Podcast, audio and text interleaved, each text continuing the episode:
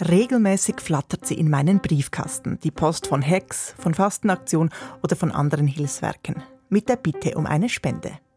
Auf die Bilder in diesen Briefen habe ich nie so richtig geachtet. Ich habe einfach Menschen gesehen, die Hilfe benötigen, meine Hilfe. Oder doch nicht? Genau diese Haltung, ich helfe den armen, hilfsbedürftigen Menschen, die ist unterdessen verpönt, als gönnerhaft, als von oben herab. Das hat sogar einen Namen, White Saviorism, also weißes Rettertum.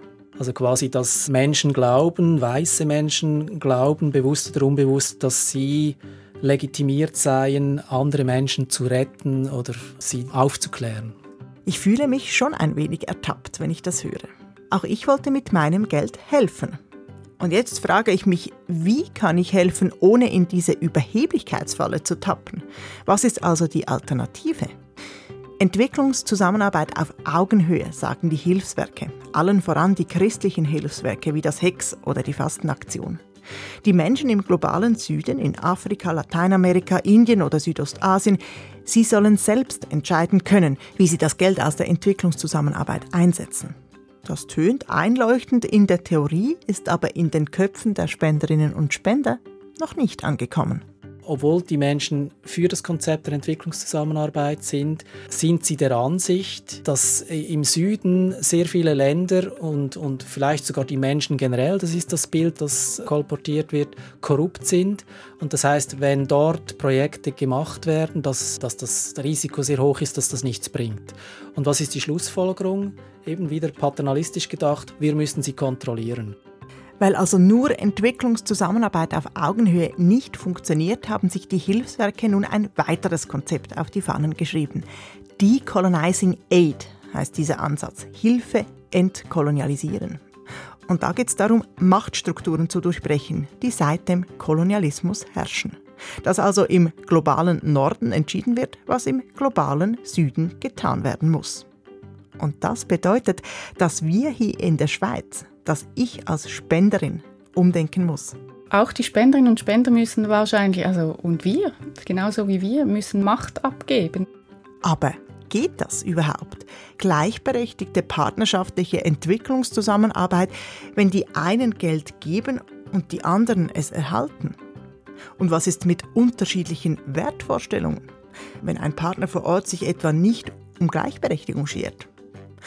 Und ist diese Entwicklungszusammenarbeit auf Augenhöhe überhaupt der richtige Ansatz? Entwicklungszusammenarbeit betont eigentlich die Armut, die Beseitigung von Armut.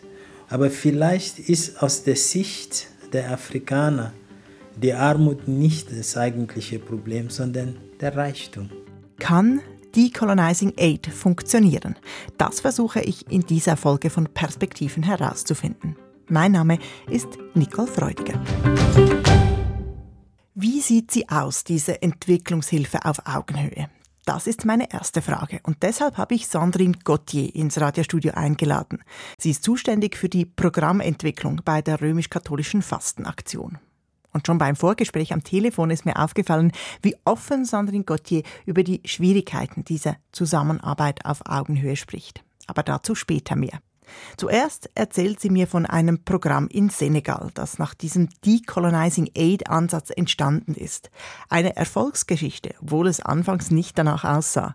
Fastenaktion war schon länger tätig im Senegal, hatte verschiedene Projekte am Laufen, aber diese lösten das Grundproblem nicht, dass die Menschen immer wieder gehungert haben, wenn es zu Dürren oder Missernten kam.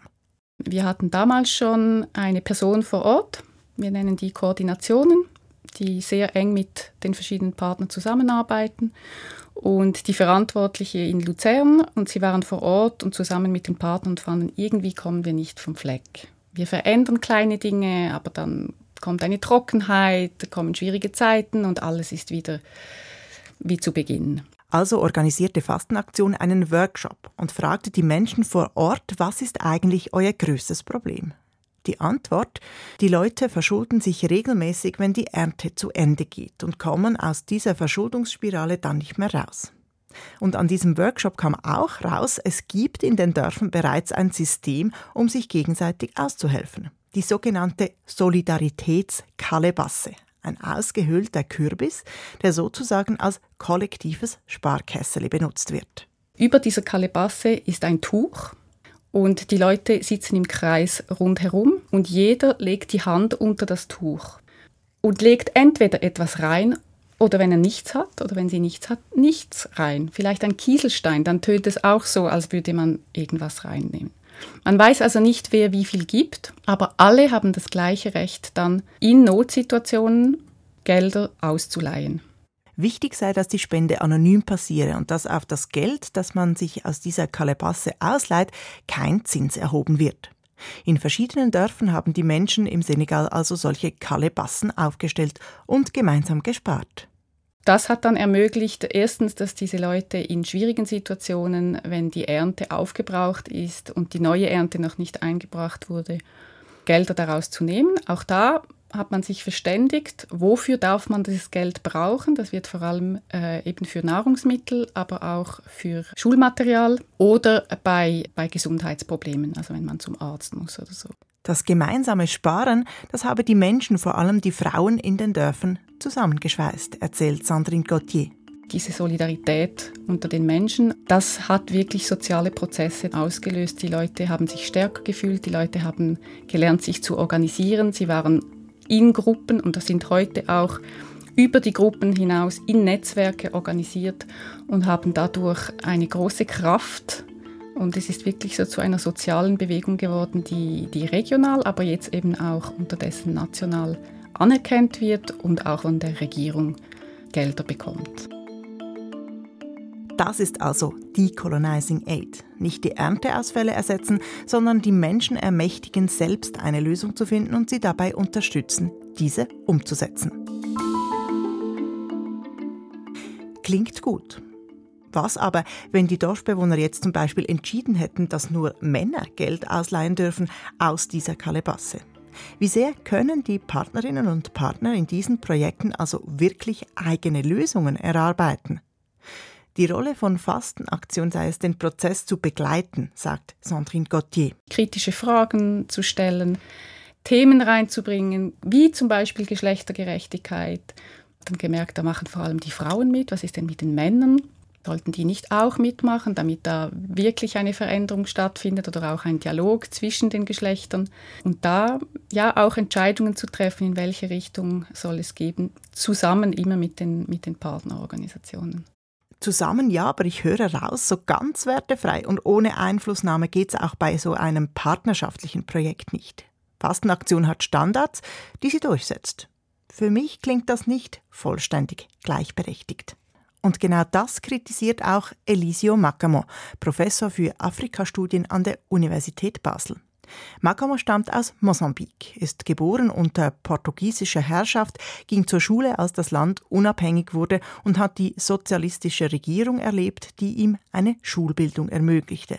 Dann den Bürgerkrieg und danach die Entwicklungshilfe von Weltbank und Währungsfonds. Elisio Makamo wirft dem Ansatz Decolonizing Aid vor, er sei, wenn es um die Werte geht, nicht konsequent. Meine Schwierigkeit mit dem Begriff Decolonizing Aid ist eigentlich die, dass wenn wir das wirklich konsequent machen, dann wird Entwicklungszusammenarbeit zu einem ganz normalen Geschäft. Also es ist einfach ein Geschäft, so wie ein Pharmaunternehmen. Dieses Unternehmen will nur Profit machen, nicht will nur Geld machen, holt sich die Expertise, wo man die Expertise findet, ja und das ganze Gelaber über Werte verschwindet.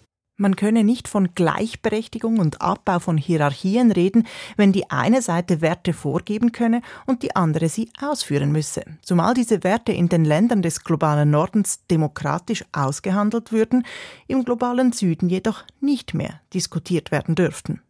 Über alle Werte müsse debattiert werden, auch über Menschenrechte, sagt Elisio Macamo.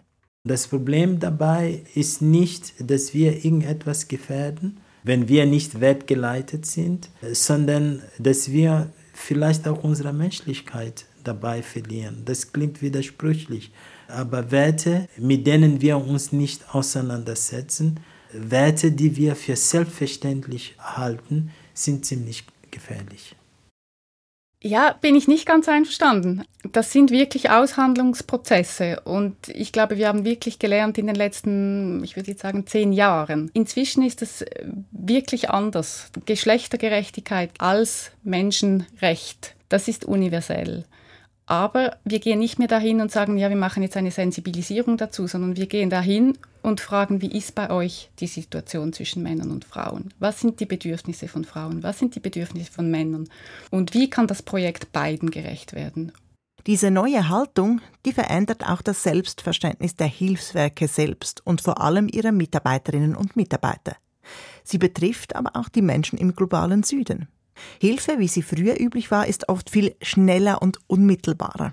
Wenn Wasser fehlt, wird ein Brunnen gebaut. Das nützt sofort. Soziale Prozesse zum Laufen zu bringen, das mag nachhaltiger sein, nützt aber vorerst wenig gegen den Durst. Und? Man muss ehrlich sein, auch die Organisationen im Süden oder viele Organisationen im Süden haben sich mit der Situation oder mit der Art und Weise, wie man zusammenarbeitet, arrangiert. Es hat ja auch eine gewisse Einfachheit darin, das Geld zu empfangen und einfach das abzuliefern, was gefragt ist. Veränderungen brauchen also Zeit überall. Aber das neue System, es hat auch strukturell Grenzen.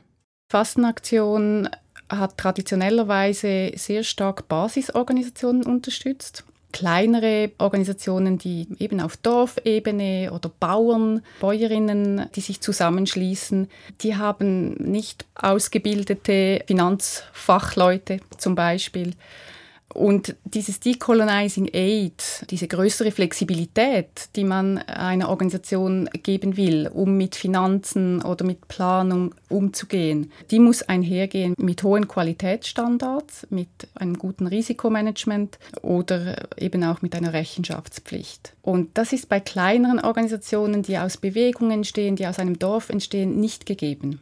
Und da sind wir bei einem wichtigen Punkt. Wie stellen Hilfswerke sicher, dass Spendengelder auch wirklich etwas bewirken? Nichts ist schädlicher für die Spendenbereitschaft, als wenn das Vertrauen fehlt, dass mein Geld auch bei den Menschen ankommt, die es brauchen. Ein heikles Thema in einer partnerschaftlichen Zusammenarbeit. Als wir dieses Thema zum ersten Mal mit unseren Koordinationspersonen angesprochen haben, da hatten sie das Gefühl, ihr habt kein Vertrauen in uns. Ihr, ihr denkt, dass wir mit dem Geld oder dass unsere Partnerorganisationen Geld unterschlagen.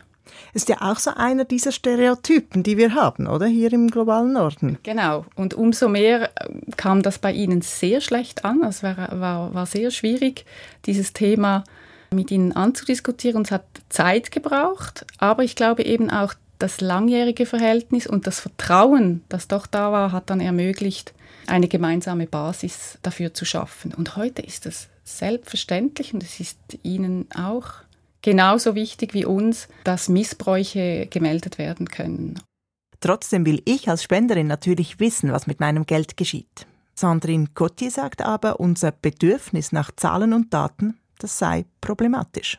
Wie viele Familien mit wie vielen Kindern haben wie viel Land beackert?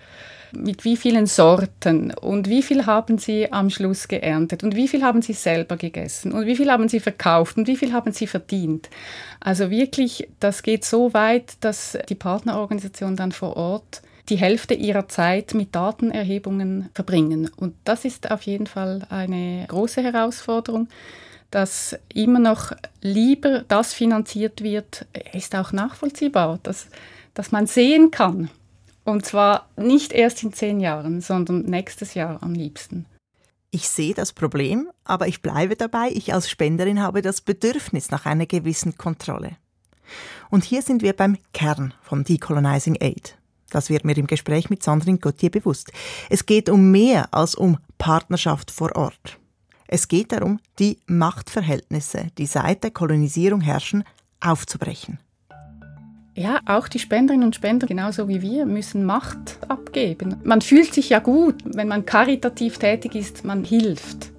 Und ja, dieses andere Verständnis, und es geht nicht um Hilfe, sondern es geht darum, auch Ressourcen zu teilen, die bei uns viel mehr vorhanden sind, um positive Veränderungen in anderen Ländern zu erreichen, die ja uns dann auch wieder zugutekommt, wenn die Welt eine bessere ist oder wenn die Welt sicherer ist. Die Menschen im globalen Süden haben das Recht auf Unterstützung und sind nicht unserer Hilfe bedürftig. Es geht um Gerechtigkeit. Das steht hinter Decolonizing Aid.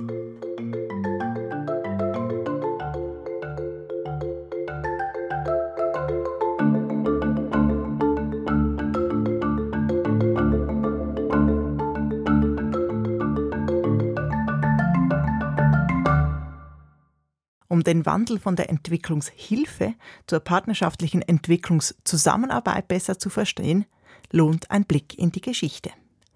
Die institutionelle Entwicklungshilfe entstand nach dem Zweiten Weltkrieg mit dem Ziel, Zitat, unterentwickelten Ländern bei der Entwicklung beizustehen. In den 1960er und 1970er Jahren erkämpften viele der ehemaligen Kolonien ihre Unabhängigkeit und verschuldeten sich in der Folge bei der Weltbank und dem Internationalen Währungsfonds, um ihre Infrastruktur zu modernisieren. In den 1980ern wurden neue Kredite an strikte Bedingungen geknüpft. Die ehemaligen Kolonien mussten ihre Märkte öffnen. Hunger und Armut nahmen zu, es entstanden NGOs, die viele staatliche Aufgaben übernahmen, etwa in der Bildung oder der Gesundheitsversorgung. In den 1990er Jahren geriet die Politik der Weltbank und des IWF dann unter Kritik. Und auch die NGOs gingen über die Bücher. Die Zusammenarbeit mit den Menschen vor Ort wurde wichtiger. Aus der Entwicklungshilfe wurde eben die Entwicklungszusammenarbeit. In den Köpfen halte sich jedoch die alte Idee der Entwicklungshilfe. Das sagt Hans-Peter Bigler. Er ist beim evangelischen Hilfswerk HEX verantwortlich für die Kommunikation und hat gemeinsam mit anderen Hilfsorganisationen vor drei Jahren ein Manifest erarbeitet.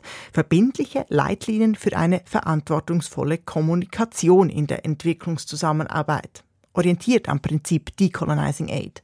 Neun Organisationen haben es unterschrieben und verpflichten sich damit etwa ein authentisches Bild des globalen Südens zu vermitteln oder die Partner im Süden selbst zu Wort kommen zu lassen. Im Zentrum stehen hier die Spendenbriefe.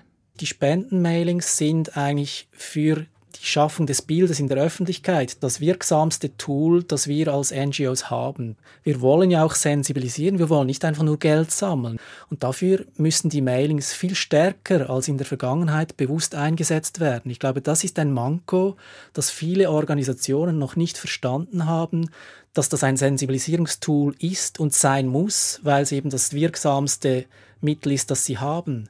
Da sind wir wieder beim Dilemma namens White Saviorism, also dem Bedürfnis von uns Spenderinnen und Spendern zu helfen. Diese Hilfsbereitschaft, die bedienen nämlich viele Spendenbriefe auch heute noch. Das erzählt mir Hans-Peter Bigler im Gespräch über Fundraising. Zuerst beschreibt er, wie es eben nicht aussehen sollte. Das sehr traditionelle, klassische und eigentlich heute verpönte Fundraising, eine Bildsprache, die die Menschen als hilflose Opfer darstellt. Das zeigt sich dann in Bildern äh, zum Beispiel, dass die Menschen bettelnd oder, äh, oder flehend dargestellt werden, sehr passiv, sitzend oder sogar liegend, hilflos und quasi an die Barmherzigkeit appellierend, was natürlich nicht eine respektvolle oder, oder würdevolle Abbildung von Menschen ist. Es gibt dann eine zweite Stufe, indem man dann eben noch ein, eigene Mitarbeitende dazu nimmt ins Bild, die dann die Hilfe noch mit ins Bild bringen. Das heißt, wir haben immer noch hilflose Menschen, aber wir haben dann den, quasi den weißen Retter, der zeigt, wie man hier das Problem löst. Auch das wird in der Bildsprache im Fundraising immer noch häufig verwendet, immer weniger, aber wird immer noch verwendet. Und dann kommen wir zu einer dritten Stufe, die eigentlich das ist, was heute der Versuch ist, wohin man geht, die aber immer noch aus meiner Sicht problematisch ist, indem man die Menschen zeigt, eher lösungsorientiert, den Früchten ihrer Arbeit, was aber sehr oft sehr inszeniert ist natürlich. Die Menschen sind passiv, man sieht ihnen oft auch an, dass sie irgendwo hingestellt wurden. Und das ist auch nicht eine partnerschaftliche Abbildung äh, auf Augenhöhe, sondern äh, es ist, man, man, zeigt die Menschen immer noch passiv. Und das heißt, wo wir hinkommen müssten, ist eigentlich eine Darstellung der Menschen, wo sie aktiv, authentisch gezeigt werden, in ihrem Alltag, letztlich eigentlich dokumentarisch. Man zeigt, dort sind genauso wie bei uns im Westen sind Leute, die wollen ihr Schicksal in die eigenen Hände nehmen und sie tun das auch. Und wenn man sie dann so darstellt, braucht es dann uns Spenderinnen und Spender überhaupt noch? Ja, gut. Die Projekte, die Programmarbeit, die gibt es ja immer noch. Und aus gutem Grund, weil es gibt Probleme. Aber der Ansatz zur Lösung ist ein anderer, als man das vielleicht vor 20, 30 Jahren gemacht hat. Heute ist es wie eine Umkehrung, dass man anstrebt, dass die Projekte, die Programme von den Menschen im Süden, von den Partnern im Süden konzipiert, auch implementiert und kommuniziert werden. Und dass wir dann vielleicht eine Übersetzungsleistung machen müssen, damit wir verstehen für unseren Alltag, was das bedeutet. Das leuchtet mir total ein. Jetzt ist es ja eine Frage der Vermittlung. Da ist die Schwierigkeit, oder? Also das Bild der Person, die eben hungert, die unbedingt Hilfe braucht, das ist auf den ersten Blick ersichtlich. Aha, die benötigt mein Geld, also muss ich spenden. Was sind denn die Herausforderungen bei dieser neuen Art der Kommunikation, wo Sie eben selbst sagen, da braucht es Vermittlungsarbeit, da braucht es wie eine Art Übersetzungsarbeit? Ja, es ist ein Stück weit ein Dilemma, weil wir haben vor einigen Jahren eine Studie im Rahmen von Allianz Süd durchgeführt zum Bild der Entwicklungszusammenarbeit in der Schweiz. Und dort hat sich einerseits gezeigt, die Schweizer Bevölkerung identifiziert sich sehr stark mit der Entwicklungszusammenarbeit und sie möchte auch eine partnerschaftliche Form der Entwicklungszusammenarbeit, aber auf der anderen Seite unterstützt sie weiterhin und reagiert mit Spenden letztlich positiv auf Elendstereotype. Also wenn Elend dargestellt wird, wenn, wenn der Opferstereotyp verwendet wird, dann wird gespendet. Und das heißt, die gleichen Menschen, die, wenn man sie direkt fragt, wie möchtest du, dass man mit dir kommuniziert, dann möchten sie, dann sagen sie, sie möchten keine Elendsstereotype sehen. Sie möchten, dass, dass dort lösungsorientiert in einer partnerschaftlichen Weise gearbeitet wird. Und, und das möchten sie sehen. Aber spenden tun sie dann trotzdem auf die Elendsbilder. Und das heißt, hier ist irgendwo ein, äh, ja, ein gewisses Paradoxon, mit dem man umgehen muss. Und wie gehen Sie damit um? Also was haben Sie für Ideen, dass es eben klappt, dass man eben differenziert darstellen kann und die Leute trotzdem eben spenden? Also ich glaube, es sind verschiedene Dinge. Wir müssen sicher als Branche, nicht nur als einzelne Organisation, sondern als Branche müssen wir solche Dinge wie den Elendsstereotyp vermeiden. Wir brauchen neue Kommunikationsmuster, die weiterhin natürlich eine, eine Dringlichkeit vermitteln. Niemand spendet, wenn es keine Dringlichkeit gibt. Aber das heißt, wir müssen versuchen, das klingt jetzt einfacher, als es dann getan werden kann, wir müssen erklären. Also das ist sicher ein Punkt und da spielen auch die Medien eine sehr große Rolle, weil wir haben in dieser Studie, die ich erwähnt habe, haben wir herausgefunden, unsere eigene Kommunikation ist viel weniger wirkungsvoll in der Bevölkerung als die Medienberichterstattung. Und das heißt, auch die Medien müssten hier einen Shift machen und eben alte Muster überwinden und, und anders kommunizieren, weil das ist viel relevanter am Schluss als unsere Kommunikation. Jetzt, wenn ich trotzdem noch schnell auf die Spendenbriefe zurückkomme, da kriege ich ja besonders rund um Weihnachten, aber auch sonst, vielleicht in der Fastenzeit, kriege ich einen Brief, da drauf steht etwas, da ist ein kurzer Text, oder? Ein Bild und dann unten der Einzahlungsschein. Da gibt es ja keinen Platz für Differenzierung und große Erklärungen, sondern das muss gleich ersichtlich sein, warum die Menschen Geld brauchen, warum ich da eben Geld geben soll. Ist das überhaupt lösbar? Wenn wir zu lange erklären, haben wir die Leute verloren. Also wir müssen im Spendenmailing rasch zur Sache kommen und zu einem Spendenaufruf. Jetzt bei Hex, was wir, der Versuch, den wir machen, ist, dass wir jeweils beim Spendenmailing eine Beilage dabei haben, wo eben die Hintergründe erklärt werden. Und natürlich ist uns bewusst, das lesen nicht alle, aber es ist ein Versuch, ein bisschen mehr in die Tiefe zu gehen, ein bisschen mehr zu differenzieren. Und deshalb haben wir als Branche auch ein Manifest erarbeitet und als Selbstverpflichtung unterzeichnet, ein Manifest für verantwortungsvolle Kommunikation. Aber wir wissen, das sind sehr, sehr langfristige, hartnäckige, zähe Prozesse. Das geht nicht von heute auf morgen.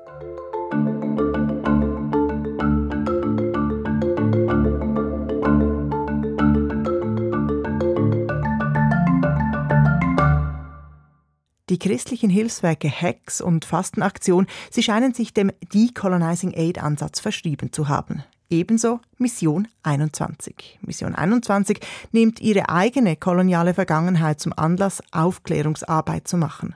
An einem Online-Seminar von Mission 21 habe ich Thamrise Khan entdeckt, eine pakistanische Frauenrechtsaktivistin. Sie geht mit dem neuen Ansatz von Decolonizing Aid hart ins Gericht. Pakistan is almost exactly in the same position it was 30 years ago when it comes to women's rights. Nach 30 Jahren Entwicklungshilfe, sagt sie, habe sich die Stellung der Frauen in Pakistan null verändert. So the question arises, has all the tens and millions of dollars of aid that has flown into Pakistan for women's development actually made a change? Has this aid been necessary? Yes, but has it been useful? Haben die vielen Millionen Dollar Hilfe wirklich geholfen, fragt sie und antwortet Nein. Deshalb wirft Themrise Khan in ihrem Vortrag die Frage auf, weshalb die Länder im globalen Süden immer noch Hilfe akzeptieren und sagt, wir im globalen Süden müssen die Kontrolle übernehmen und wir müssen uns gegen die Hilfe wehren.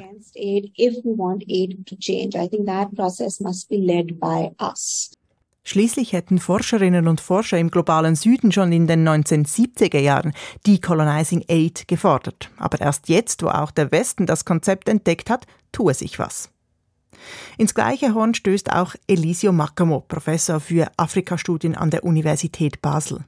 Ich finde es gut, dass man sich Gedanken darüber macht, welche Rolle Machtverhältnisse in der Entwicklungszusammenarbeit spielen, wer das Sagen hat also das ist wichtig und ich glaube, das Stichwort Decolonizing Aid schafft sozusagen den Rahmen für diese Diskussion und das ist eine gute Sache. Das Problem ist die Hilfe selbst. Und wenn man die Hilfe dekolonialisiert, dann ist es keine Hilfe mehr. Es ist nichts. Wenn ich Sie richtig verstehe, sagen Sie eigentlich, dieser Ansatz, dass man Entwicklungszusammenarbeit oder Entwicklungshilfe, wie auch immer man das nennen will, sich lösen kann vom kolonialen Erbe, das ist ein Fehlschluss, das geht gar nicht, weil die Strukturen eben auf dieses koloniale Erbe und auf die Geschichte zurückgehen. Ja, das ist, das, es ist nicht möglich. Das Erbe der Kolonialzeit wirke also nach, nicht nur in unseren Köpfen, sondern auch in den Strukturen, sagt Elisio Macamo, in Institutionen wie der Weltbank oder des Internationalen Währungsfonds, die Entwicklungsgelder sprechen. Hier würden die Empfängerstaaten wieder entmachtet.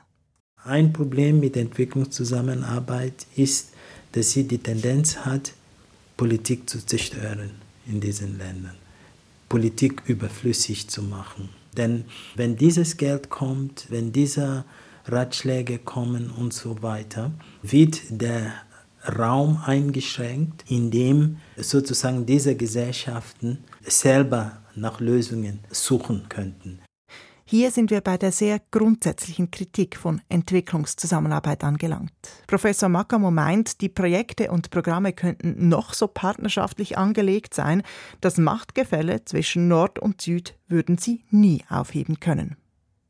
Sandrine Gauthier und Hans-Peter Bigler sind da optimistischer. Für die einzelnen Menschen in Burkina Faso, Guatemala oder in Indien könne Entwicklungszusammenarbeit durchaus einen Unterschied machen und Decolonizing Aid helfe, Menschen zu ermächtigen und Veränderungen anzustoßen. Ich persönlich nehme aus dieser Auseinandersetzung mit Decolonizing Aid vor allem eins mit, dass ich mich als Spenderin hinterfragen muss. Mir wurde klar, dass die Menschen von mir nicht Hilfe erhalten, weil ich so großzügig bin, sondern weil es ihr Recht ist. Ihr Recht, dabei unterstützt zu werden, ihr Leben zu verbessern.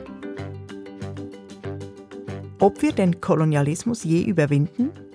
Zu dieser Frage kann ich die Sternstunde Philosophie sehr empfehlen. Zu Gast ist dort Adam Getachew. Und wenn Sie sich jetzt fragen, was hat die Kolonisierung überhaupt mit mir als Schweizer, als Schweizerin zu tun, dann habe ich einen weiteren Tipp. Die Sendung Kulturtalk mit dem Historiker Georg Kreis über die koloniale Vergangenheit der Schweiz. Beide Sendungen gibt es als Podcast oder auch online. Die Links in den Show Notes. Mein Name ist Nicole Freudiger.